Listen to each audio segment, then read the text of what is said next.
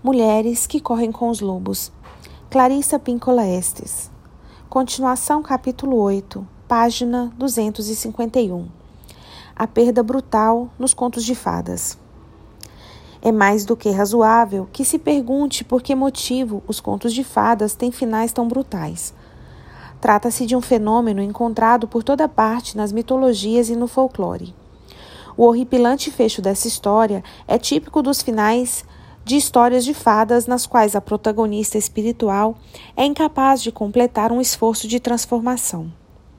Em termos psicológicos, o episódio brutal comunica uma verdade psíquica imperiosa. Essa verdade é tão urgente e, no entanto, tão fácil de ser descartada quando dizemos: Ah, sim, é, entendo. E seguimos mesmo assim, na direção da nossa ruína, que é improvável que prestemos atenção ao aviso se ele for expresso em termos mais leves.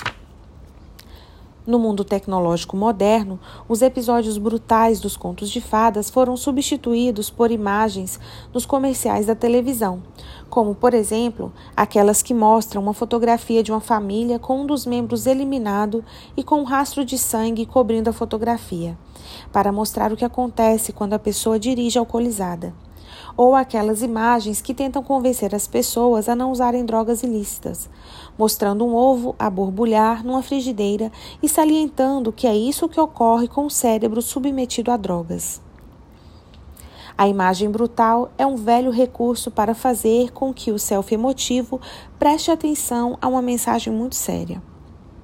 A verdade psicológica na história dos sapatinhos vermelhos é a de que a vida expressiva da mulher pode ser sondada, ameaçada, roubada ou seduzida, a não ser que ela se mantenha fiel à sua alegria básica e a seu valor selvagem, ou que os resgate. A história chama nossa atenção para armadilhas e venenos com os quais nos envolvemos com excessiva facilidade quando estamos sem a proteção da alma selvagem. Sem uma firme participação da natureza selvagem, a mulher definha e cai numa obsessão pelo que a faça se sentir melhor, pelo que a deixe em paz e por qualquer um que a ame, pelo amor de Deus. Quando está esfaimada, a mulher aceita qualquer substituto que lhe seja oferecido, incluindo-se aqueles que, como os placebos, não fazem absolutamente nada por ela e os que são destrutivos e perigosos, que a fazem gastar seu tempo e seu talento de modo revoltante, ou que expõem sua vida a perigos físicos. Trata-se de uma fome da alma que leva a mulher a optar por aquilo que a fará sair dançando descontrolada e a levará também perto demais da porta do carrasco. Portanto, para podermos compreender essa história com maior profundidade, precisamos ver como uma mulher pode se perder de forma tão drástica ao perder sua vida selvagem e instintual.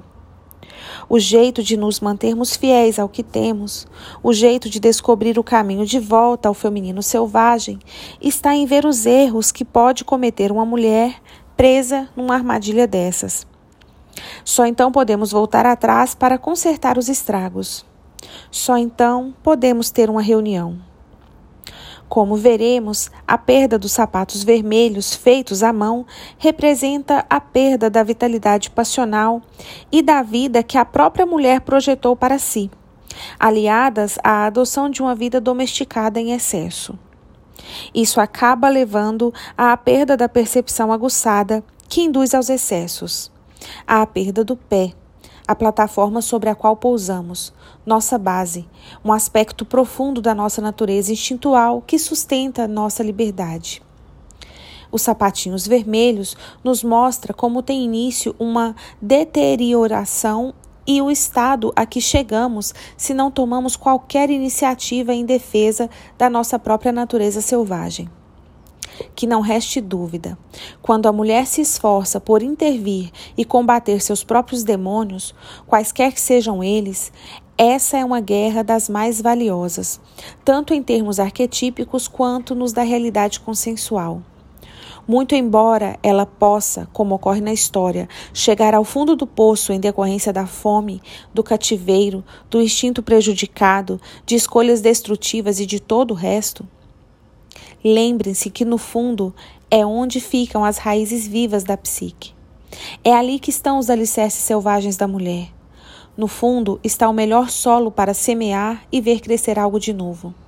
Nesse sentido, chegar ao fundo do poço, embora extremamente doloroso, é chegar ao terreno da semeadura.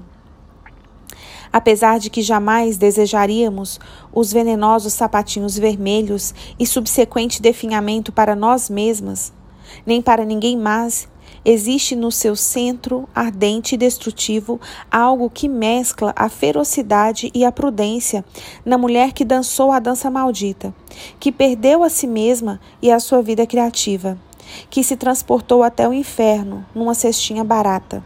Ou cara e que, mesmo assim, de algum modo, se manteve fiel a uma palavra, um pensamento, uma ideia, até poder fugir desses demônios por uma fresta no tempo e poder sobreviver para contar sua história. Portanto, a mulher que perdeu o controle pela dança, que perdeu seu equilíbrio e seus pés e compreende esse estado de privação, no final da história, tem um conhecimento especial e valioso. Ela é como um saguaro, um belo cacto gigante que sobrevive no deserto. Esses cactos podem ser perfurados por muitos tiros, podem ser entalhados, derrubados, pisoteados e ainda assim sobrevivem. Ainda assim armazenam a água que dá vida. Ainda assim crescem loucamente e se recuperam com o tempo. Apesar de os contos de fadas acabarem ao final de dez páginas, nossas vidas não acabam junto. Nós somos coleções de muitos volumes. Na nossa vida, mesmo que um episódio represente um desastre total, sempre há um outro episódio à nossa espera e depois mais outro. Há sempre outras oportunidades para acertar, para moldar nossa vida do jeito que merecemos que ela seja. Não percam tempo amaldiçoando alguma derrota. O fracasso é um mestre mais eficaz do que o sucesso. Ouçam, aprendam, insistam. É isso que estamos fazendo com essa história. Estamos ouvindo sua mensagem antiquíssima. Estamos aprendendo lições sobre modelos deteriorantes para podermos prosseguir com a força de quem sabe pressentir as armadilhas arapucas e iscas antes de nos defrontarmos com elas ou de com elas nos envolvermos. Comecemos a destrinchar essa significativa história, compreendendo o que acontece quando a vida que mais valorizamos, não importa a impressão que ela cause nos outros, a vida que mais amamos é desvalorizada e reduzida a cinzas.